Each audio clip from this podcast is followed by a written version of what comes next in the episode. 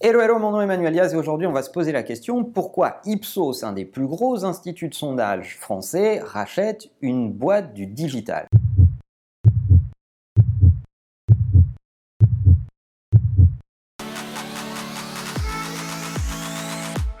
Combien de fois avez-vous lu un sondage en vous disant c'est pas du tout, du tout l'avis que j'ai euh, quand je surfe plutôt sur Internet ou quand je parle avec des gens autour de moi ou je regarde mes réseaux sociaux? Oui, de plus en plus, il y a une dissonance entre ce que donnent certains sondages et l'opinion que vous pouvez avoir au regard des communautés que vous fréquentez tant et si bien qu'on peut être amené à se poser la question, est-ce que les sondages menés classiquement, fabriqués classiquement, reflètent encore la réalité? En l'occurrence, dans un sondage, on parle d'une réalité d'opinion à un instant donné, et on ne peut pas dire que euh, les, sondages ne, ne, reflètent pas du tout la réalité.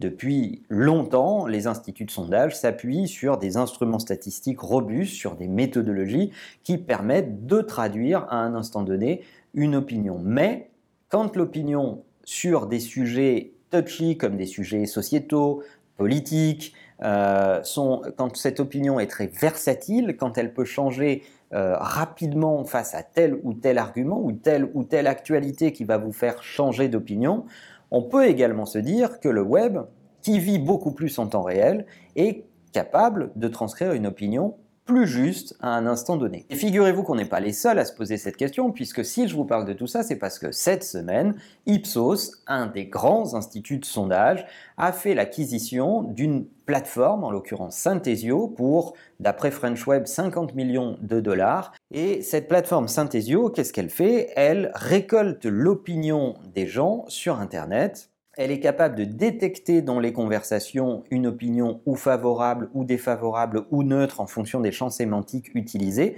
et d'être assez temps réel. Alors il y en a plein d'autres, des plateformes qui font ça. Synthesio fait partie des belles plateformes qui, se sont beaucoup développées et qui étaient parmi les plus performantes euh, tant euh, technologiquement que économiquement et on comprend pourquoi Ipsos a mis la main dessus. Et comme souvent quand on parle de transformation digitale, la réalité est un peu au milieu du guet. En fait, euh, on peut se dire aujourd'hui que oui, on a besoin des méthodologies statistiques robustes des instituts de sondage, mais les instituts de sondage ont eux-mêmes besoin d'être beaucoup plus adaptés à un monde beaucoup plus liquide, beaucoup plus temps réel et dans lequel l'opinion s'exprime souvent en premier sur les réseaux sociaux. Et voilà exactement comment la technologie peut réinventer des métiers historiques peut faire ce que les Américains appellent de l'empowerment, c'est-à-dire amener à un socle de métiers existants d'autres leviers de croissance, de diversification, euh, voire même compléter leur métier de base. On est exactement dans ce cœur de sujet dans cette opération et on peut supposer que des sondages qui combinent des relevés de données digitaux et des relevés de données déclaratifs selon les méthodes classiques traduiront une opinion plus juste à un instant donné réel, plus proche de la réalité. Je serais curieux d'avoir votre avis sur les sondages. Est-ce que vous vous êtes déjà posé cette question? Est-ce que vous avez déjà lu des sondages en vous disant je pense pas que ça reflète la réalité? Est-ce que vous avez déjà eu des doutes? Est-ce que vous avez déjà été approché pour participer à des sondages? Racontez-nous tout ça dans les commentaires et en attendant, n'oubliez pas que la meilleure façon de marcher, c'est de vous abonner. À bientôt.